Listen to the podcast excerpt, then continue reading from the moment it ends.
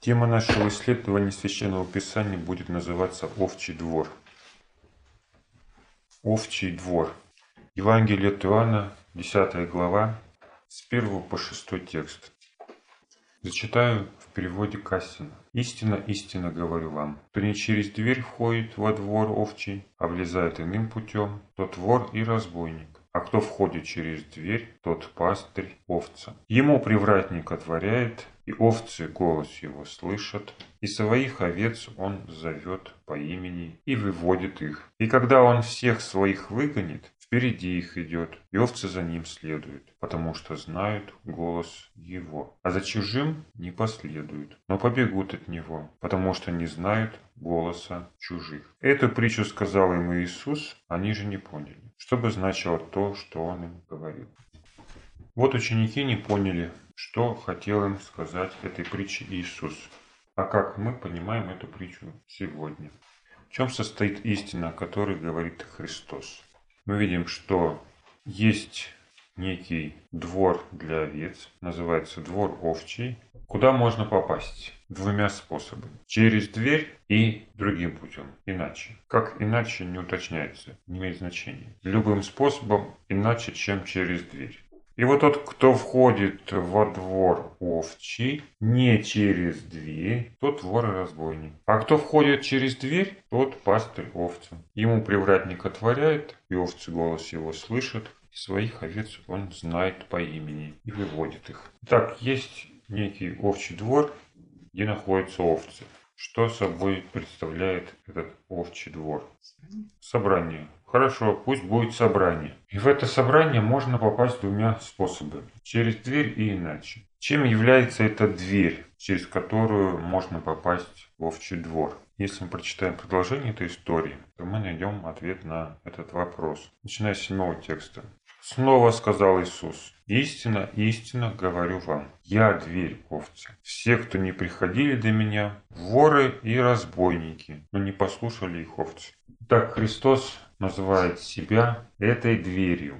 В девятом тексте он говорит, «Я дверь, через меня, если кто войдет, спасен будет. И войдет, и выйдет, и пастбище найдет». Получается, дверью является сам Иисус Христос. А что это значит? В каком значении в данном случае используется дверь? Вот Христос есть дверь. О чем это нам должно сказать? Через Христа можно обрести спасение. И это значит, каждый может вкладывать свое понятие. Что значит обрести спасение через Христа? Первое, о чем мы можем сказать в этом случае? Через Христа люди имеют прощение грехов, потому что Он принес искупительную жертву. Так ведь это? Вот это и означает войти через Христа. Все еще. Но это же означает, что спасение мы можем обрести именно только таким путем, не иначе. Конечно. И вот об этом хочет сказать людям Спаситель. Он же говорит, что через меня можно Он говорит, я дверь, через меня кто войдет, спасен будет. Точка. Нет, не точка, запятая стоит в русской Библии. Потому что дальше идет продолжение этой мысли. И войдет, и выйдет, и пастбище найдет. О чем говорит обретение спасения через Иисуса Христа, Его искупительной жертве? Во Христе мы имеем благодать. И чтобы иметь прощение грехов, нам нельзя выходить от Иисуса. Это конечная точка в прощении грехов, потому что другого пути нет. Ты, если хочешь получить прощение, можешь получить его только у Иисуса, придя к Нему. Все. Через Него люди приходят куда? К Отцу. Не имея искупления в Его крови, невозможно прийти к Отцу. Но если Он пришел, то куда он пойдет еще? Разве вот этого прощения недостаточно, чтобы покрыть его грехи? прошлое. Нужно выходить, опять заходить. Что? Люди поступают, но Христос говорит, и войдет, и выйдет, и пажить найдет. Когда он пажить найдет? Когда выйдет, не тогда, когда будет сидеть в загоне. То есть выходить необходимо. Тогда может ли идти речь об искупительной жертве? Еще что-то должно быть, чтобы человек обрел спасение. Обратимся к аналогичным словам, записанным в том же Евангелии, тем же автором Иоанном, но уже в 14 главе. 14 глава Евангелия от Иоанна. На вопрос Фомы, куда ты идешь и как же нам знать путь? Иисус отвечает, шестой текст. Говорит ему Иисус, «Я путь, истина и жизнь. Я путь, истина и жизнь. Никто не приходит к Отцу иначе, как через меня». Ведь тот же самый оборот используется. Путь «я», иначе нельзя прийти к Отцу. И опять же, продолжаем мыслить в том же ключе, что Христос является нашей искупительной жертвой. Он говорит, я путь, истина и жизнь. Действительно, через Христа, через Его искупительную жертву стало возможно прощение. А значит, что? Жизнь. Через Него человек обретает жизнь. Он приходит к Отцу. Что вот нужно для прощения? Только жертва. Все. Что человек может к этому добавить? Ничего. Он получил прощение, получил жизнь. Все. Но здесь мы читаем о чем? Что он есть путь. То есть не конечная остановка. Я пришел к Иисусу и получил прощение. Все. Добавить к этому нечего. Что я могу к этому добавить? Ничего. Но здесь он говорит, что я путь. То есть, чтобы прийти к Отцу, нужно этим путем идти. Не просто пройти воротами или встать в воротах, а идти. Вот вам войдет и выйдет. То есть идет процесс. А идти это не просто получить прощение, это следовать за Иисусом. И дальше он говорит, путь и истина. Путь-то может быть еще и не истинный. Мы можем жить, мы можем следовать чему-то, но это не будет истиной. И в чем состоит в данном случае истина? Том, что Иисус умер за грехи? Нет. Истина состоит в том, что Он открыл людям Отца. Как дальше написано, если бы вы знали меня, то Отца моего знали бы. И отныне вы знаете и видели Его. Иисус является олицетворением этой истины, потому что показал людям правильный путь. Это не только прощение грехов, это жизнь в соответствии с волей и характером Бога. На это указывает и сама дверь. Что такое дверь? Это не просто проход, это границы. Дверь есть только там, где существуют границы. Как вор и разбойник попадают другим путем. Если речь идет о овчем дворе, то предполагается, что он огорожен. Это не просто дверь, стоящая посреди пустыни, которая ворочается на своих петлях. Это то, что является препятствием для одних, чтобы попасть в двор овчий, а для других ограничение в том, чтобы из этого двора выйти. То есть овцы, находящиеся в этом загоне, ограничены этим двором. И дверь в данном случае выполняет функцию рамок. Сама дверь – это не просто то, что открывается и закрывается. А что это в целом? То есть косяки, дверь, все это в целом можно назвать этим путем, входом, через который мы можем войти в этот овчий двор. Этот образ двери, он всплывает в Писании не впервые. Когда он использовался? Самый яркий случай из Библии. Когда использовался образ двери. Самый первый, самый яркий. Правильно. Это случай Пасхи Господней, когда евреи мазали кровью агнца косяки своих дверей. Точно так же косяку двери нужно было приколоть ухо раба, который хотел остаться со своим господином знак Вечного Завета. Понимаете? Это все один образ. И многие не безосновательно называют эту дверь, в частности, косяки, которые нужно было мазать, крестом, на котором был распят Иисус. Понимаете, крестом. Но почему? Почему? Оказывается, все очень просто, потому что косяк выполнен в форме перекладины. И как бы это указывает нам на крест, на котором висел Иисус Христос. Но если мы будем разбираться в этом вопросе, то мы узнаем, что нет никаких библейских и исторических оснований полагать, что Иисус был распят на перекладине. Все указывает в пользу того, что это был просто столб, на котором вешали разбойников. То есть говорить о каких-то перекладинах нет библейского основания. Но значит, что это не крест. Крест Библии – это не крест, это столб. И этот крест был окроплен кровью Иисуса. Потом, опять же, на него попадала кровь раба, когда хозяин шилом протыкал ему ухо. Можно сказать, уже это вот личный крест. Личный крест, распятие себя. Хозяин использует шило, точно так же, как когда-то использовали гвозди для того, чтобы прибивать к кресту. Косяки в древнее время далеко не всегда были в виде перекладин. Особенно это касается овчего двора. Во всяком ли овчем дворе существует дверь, через что овцы входят и выходят. Калитка. Хорошо, пусть это будет калитка. На калитке есть дверь? И что держит эту дверцу на калитке? Она держится на столбах. И далеко не всегда у этих столбов будут перекладины. Как правило, нет никаких перекладин у двери, которые во дворе. Как правило, нет. Даже ворота не всегда имеют перекладины. Поэтому это не мешает нам связывать эти косяки со столбом, на котором был распят Иисус Христос. И на котором будут распяты все его последователи. Но и это тоже не все. То есть мало того, что крест является этим столбом, на котором держится эта дверь, так еще о чем нам говорит этот образ? Что представляет собой этот крест?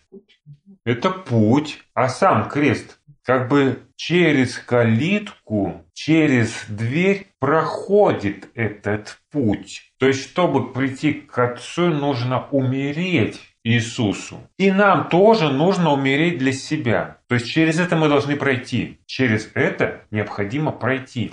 Но каждый может человек представлять себе по-своему то, через что он проходит или должен пройти в этой жизни. Некоторые как себе представляют свой крест? В жизни для себя проблемы, которые возникают, это и есть.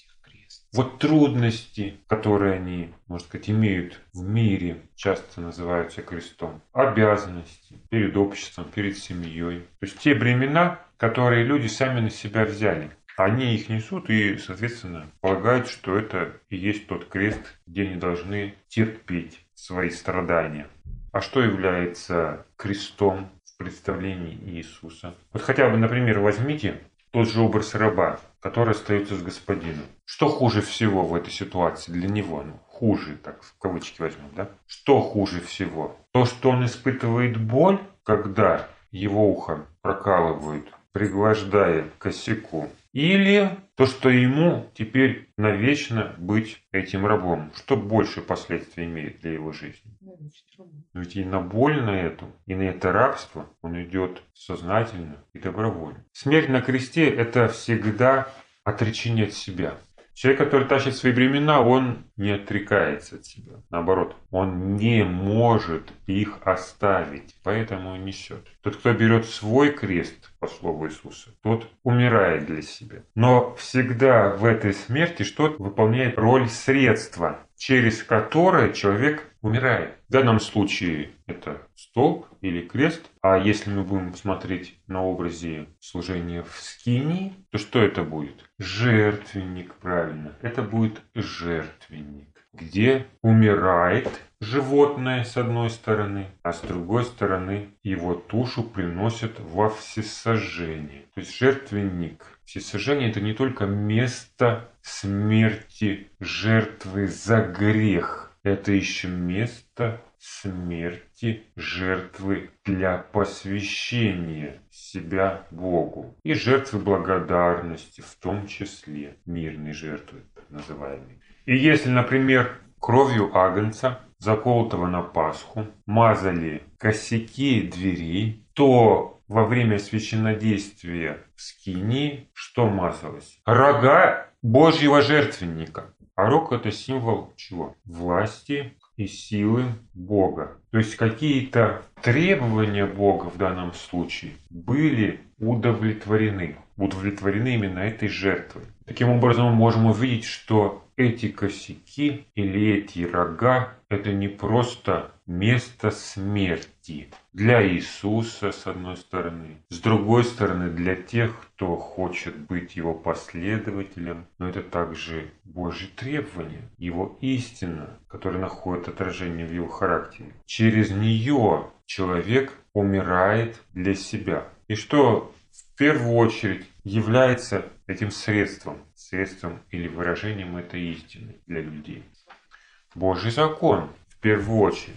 И этот закон, заповеди, которые Бог дает человеку, они не только ставят в его в рамки, ограничивают, подобно косякам дверей, но они также уничтожают его желание сделать по-своему. То есть он может через эти запреты отречься от себя, умереть для себя, подобно тому, как жертва умирает на кресте.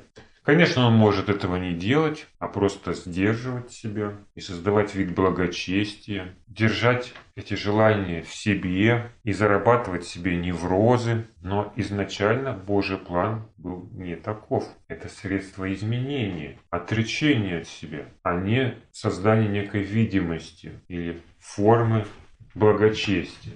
Вот для чего Бог дал людям закон. Далее Иисус расширяет понимание Божьих заповедей, что дает нам более глубокое понимание истины, познание воли и характера своего Творца. И чтобы нам войти в этот двор овчий, нам необходимо через это пройти. То есть идти только тем путем, который предлагает людям Христос, а не своим собственным. Таким образом, есть только один путь, как можно туда попасть. Но что представляет собой этот овчий двор? Давайте опять же расширим свои представления на этот счет.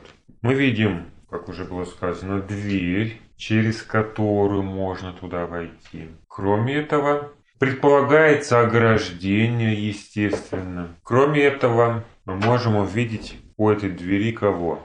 Предверника. Предверника и привратника, то есть того, кто стоит у ворот. И что он там делает? Открывает, а чего, зачем стоять? Открыл и все. И закрывает. Открывает, закрывает. Открывает, закрывает. Для чего? Чтобы кто попал, не заходил. Чтобы другие не заходили. И не выходили, кто зашел. И кто этот привратник? Кто стоит рядом с дверью? Петр, апостол, который рядом с Иисусом. У него же ключи от царства. И ему уже Христос говорит, кого свяжете на земле, тот будет связан на небе. Кого развяжете, тот будет развязан для неба. То есть роль этого привратника в данном случае выполняет служитель. Таким образом, мы можем сказать, что это двор, куда ведет эта дверь, не что иное, как церковь или экклесия Божьего собрания. И кто туда входит другим путем, а что значит другим путем? Не через дверь. Не через дверь. Значит, не через Христа. А что значит не через Христа? Не имея прощения грехов? Нет. А значит то, что он не путем Христа туда входит. А если путем, то не истинным путем. Он попадает туда не так, как учит тому Христос. Если он не через дверь входит, то как он может попасть в этот общий двор? Подкопать. Вот, допустим, привратник его не пускает, да? Привратник не пускает, закрывает перед ним дверь. Все. У него другого пути нет, как только лезть через ограду. То есть либо сверху, либо делать подкоп, но он проходит обязательно через ограду, в обход. То есть если не через дверь, то через границы, которые установлены для данного собрания. При этом это еще не вся, не целая картина. Почему? Этот образ не ограничивается только вот дверью, оградой и теми, кто туда входит и выходит в этот общий двор. Помимо двери мы встречаем еще один образ. Вернемся к 10 главе Евангелия от Ивана. Написано, кто не через дверь входит во двор овчий и влезает иным путем, тот вор и разбойник. А дальше, а кто входит через дверь, тот пастырь овцам. Вот ему привратник открывает, и овцы голос его слышат, и своих овец он зовет по имени и выводит их. То есть помимо двери мы видим, здесь присутствует и образ пастыря. Таким в таком случае является Христос. Кто такой пастырь?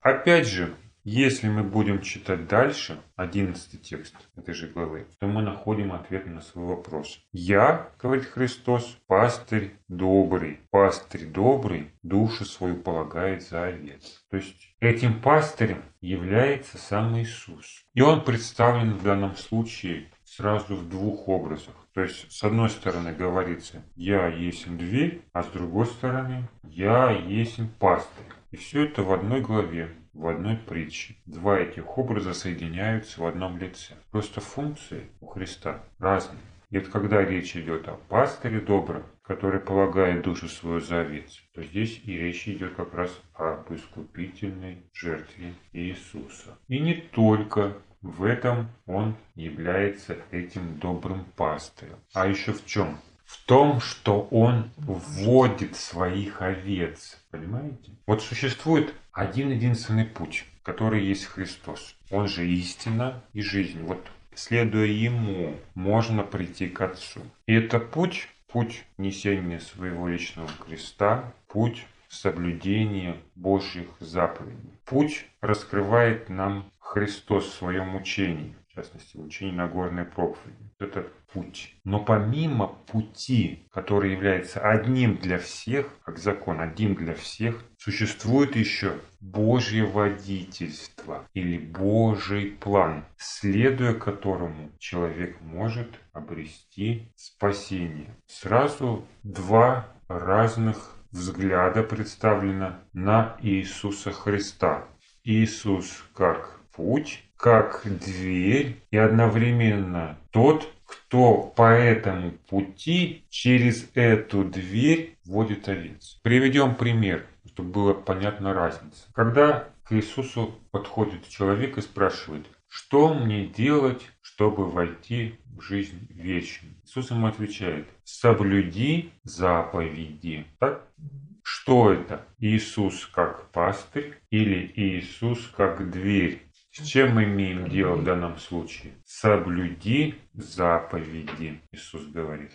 Дверь. Дальше. Оказывается, этот молодой человек заповеди сохранил от юности своей. Да? Иисус ему говорит, а теперь, чтобы довести это дело до совершенства, раздай имение свое и следуй за мною. Вот раздай свое имение и приходи, говорит. Что это? Иисус как дверь или Иисус как пастырь? В данном случае мы имеем дело с учением Иисуса Христа. И принципы этого учения – самоотречение, принципы, изложенные в Евангелии, где сокровище ваше, там и сердце ваше будет. Это все та же самая дверь. Другого пути другой возможности войти нет. То есть это все та же самая дверь. В то же время Христос предлагает это сделать этому человеку только после того, как он Божьи заповеди уже сохранил. То есть это предложение, мы видим, зависит от времени и от возраста данного человека. Тот, кто заповеди не соблюдает, о каком вообще пути Христа может идти речь? Какая может быть раздача имения, если он, например, еще десятину не отделяет, да? Соответственно, уже это о чем говорит? О том, что данный человек имеет личное водительство Христа в данном вопросе. Раньше он соблюдал заповеди, а теперь ему предлагается оставить богатство. И уж последующий призыв «следуй за мною». А «следуй за мною» что это? В данном контексте означает. Вот ему же не на что будет, куда он пойдет. Ему останется только присоединиться к ученикам Иисуса. И ходить с ним по городам и весям, то есть в корне изменить свою жизнь, да, в данном случае. Это ко всем относится? Нет. Это относится к тем, кого Христос призывает тем, кто может это сделать, потому что в своей жизни сохранил Божий закон. Соответственно, этот призыв является этим самым голосом пастыря, на который откликаются его овцы. То есть опять речь идет о личном водительстве Иисуса Христа. И мы читаем больше, да, что для того, чтобы попасть в этот закон, этим овцам необходимо знать голос своего пастыря. Мало того, что они должны входить дверью, не пытаться идти на таран сквозь стену, так они еще должны это делать тогда, когда их приглашают, следуя за Иисусом. И 16 текст говорит нам, и другие овцы есть у меня не из этого двора. Итак, мне надлежит привести, и голос мой они услышат, и будет одно стадо, один паст. О чем в данном случае хочет сказать своим ученикам Спаситель? О том, что есть другие, он их называет овцами, то есть те, кто должен находиться в общем дворе. Овцы должны находиться в общем дворе. И ему надлежит их привести, чтобы сделать одним стадом. В данном случае, кто является его стадом, из чего он сделает одно? Христос пришел к погибшим овцам Дома Израилева и призвал их. Но за ним последовали не все, а только овцы, его овцы. Затем приходит время, когда он, этот призыв уже обращен к кому? К другим. А кто в данном случае эти другие?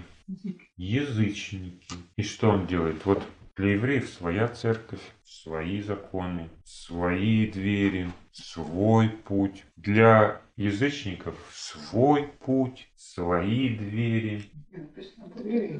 Одно стадо, говорит, будет. Один пастырь. Мало того, мы здесь читаем об одном стаде. Но читаем ли мы здесь об одном овчем дворе? Почему возникает такой вопрос, да? Пастырь в третьем тексте мы читали «Ему привратник отворяет, и овцы голос его слышат, и своих овец он зовет по имени и выводит их. И когда он всех своих выгонит, впереди их идет, и овцы за ним следуют, потому что знают голос его». Казалось бы, какая-то несогласованность присутствует в данном образе. С одной стороны, Христос говорит, что Он соберет всех овец в одно стадо, да? А с другой стороны, что Он выгонит их из овчего двора. И несмотря на то, что как бы это вступает в некий такой конфликт, история нам подтверждает подобное поведение со стороны Бога. Вот сначала Бог собирает свой народ в Египте, да? всех собрал в Египте, чтобы спасти их от планетарного катаклизма, когда было 7 лет голода. Потом он их из этого же Египта вызывает. Он их выводит оттуда. Что, говорит, выводит? Выгоняет. Выгоняет.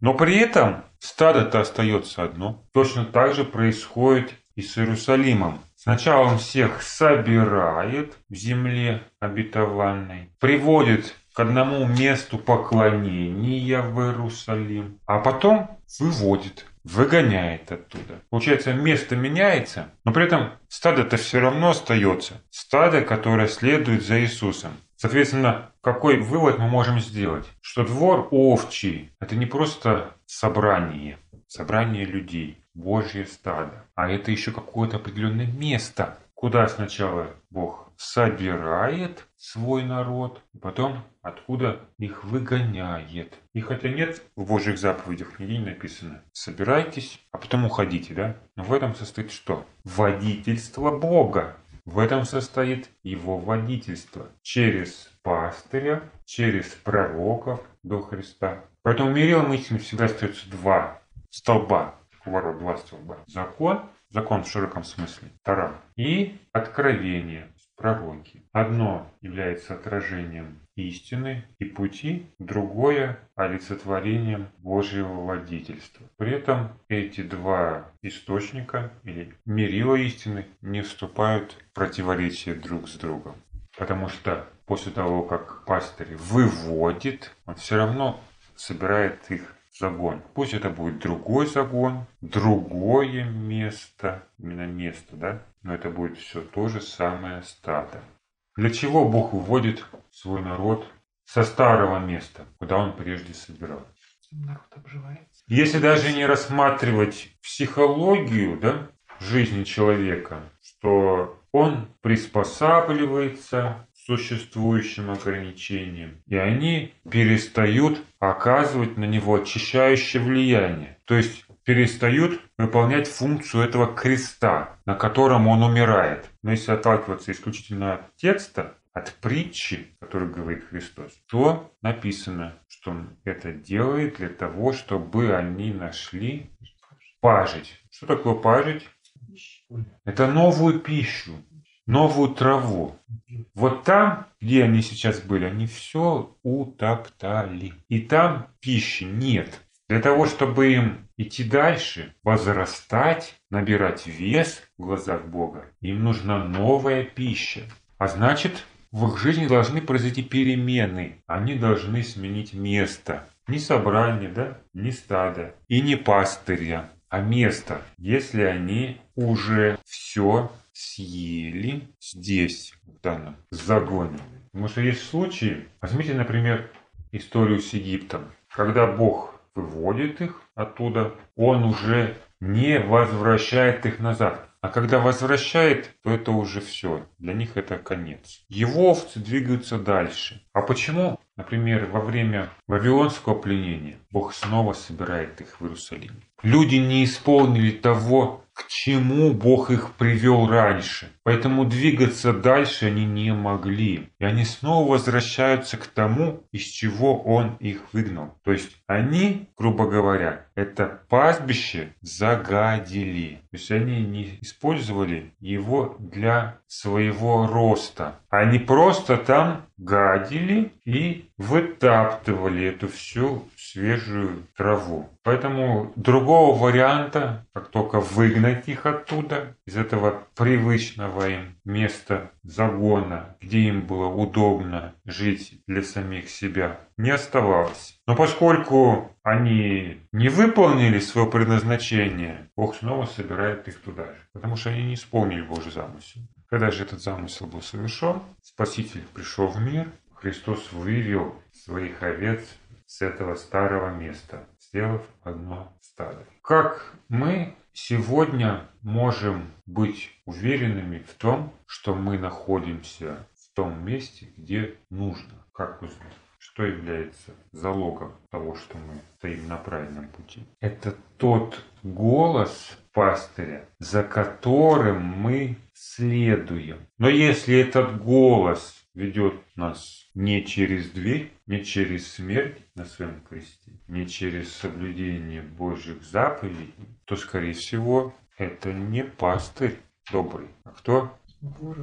А вор и разбойник, который просто желает похитить этих овец, поживиться ими. И чтобы этого не произошло, нас охраняют не только стены да, этого овчего двора, а еще что? Знание голоса своего пастыря которым является сам Христос. Потому что можно не иметь стен, но если вы знаете голос пастыря, то вы будете следовать за ним. А от другого, чужого голоса, вы, как говорится в этой притче, побежите. Побежите в том случае, если вы являетесь его овцами. Почему вот такой акцент делается на овцах в данном случае? Ведь стадо может быть любым. И в Израиле большой популярностью пользовались не только овцы, но и козы, например. В конце концов, коровы. Например, коров не пускают двор овчий. Козлов, коз тоже не пускают. Хотя тоже скотинка, о пользе которой, можно сказать, уже говорить. Но речь идет именно об овцах. Овцы, в отличие от коров, особенно от коз, не являются такими умными или хитрыми животными. Им присущи все те же качества, что и обычному скоту. Доминирование, потом упорство, выражение есть такое. Уперся как баран. Откуда оно? Как раз из характера этих животных взято. При этом их что-то очень выгодно отличает от всех остальных животных, домашних животных, от другого скота. Это их послушание голосу своего пастыря. Он зовет их по имени, водит их. Его голос они слышат, знают. Козы, кстати, тоже знают голос своего хозяина. Но они всегда делают то, что они захотят. Вот если им нужно следовать за хозяином, они пойдут за хозяином. Не нужно, не пойдут. Будут говорится, действовать по своим соображениям. У овец же нет своих соображений. Понимаете? Они животные бестолковые. И никакой другой надежды, кроме на голос пастыря, у них нет. И это их природа и определяет то, что они услышат и пойдут за голосом своего хозяина. В этом можно сделать вывод и для себя. Для того, чтобы нам слышать и знать голос своего пастыря, нам тоже необходимо стать именно овцой. Нужно почувствовать себя тупой овцой, чтобы иметь возможность быть ведомым спасителем. Во многом, конечно, в обращении со скотом помогает тому же пастырю привратник, да, вот он ему открывает. Но это не заменяет того, что должны знать и слышать все овцы. Потому что обязательно будет такой случай, когда кто-то придет Инди, когда кто-то залезет иначе в этот овчий двор. И у тех, кто голоса своего пастуха к этому времени не распознал, могут пойти за этим человеком. Что будет говорить о том, что они вовсе не овцы, да, а какие-нибудь козлы. Для кого Христос говорит эту притчу? Да, он говорит слушателям Слова Божьего, в первую очередь своим ученикам. И что он хочет этим сказать? Что им так трудно понять? Кстати, все Не все можно в нашей жизни уместить только вот в соблюдении закона и правил. Есть то, в частности, Божье водительство, которому можно следовать только тогда, когда ты слышишь голос своего пастыря. Привычные двери, удобный загон. Но и приходит время, когда этот голос обращается к людям, чтобы этот загон они покинули. Что не всегда укладывается в их сознание, потому что они уже прикипели к этому месту и им трудно что-то в своей жизни менять. Поэтому тот, кто не готов меняться, и тот, кто считает себя мудрой коровой или важным козлом, обязательно ошибется.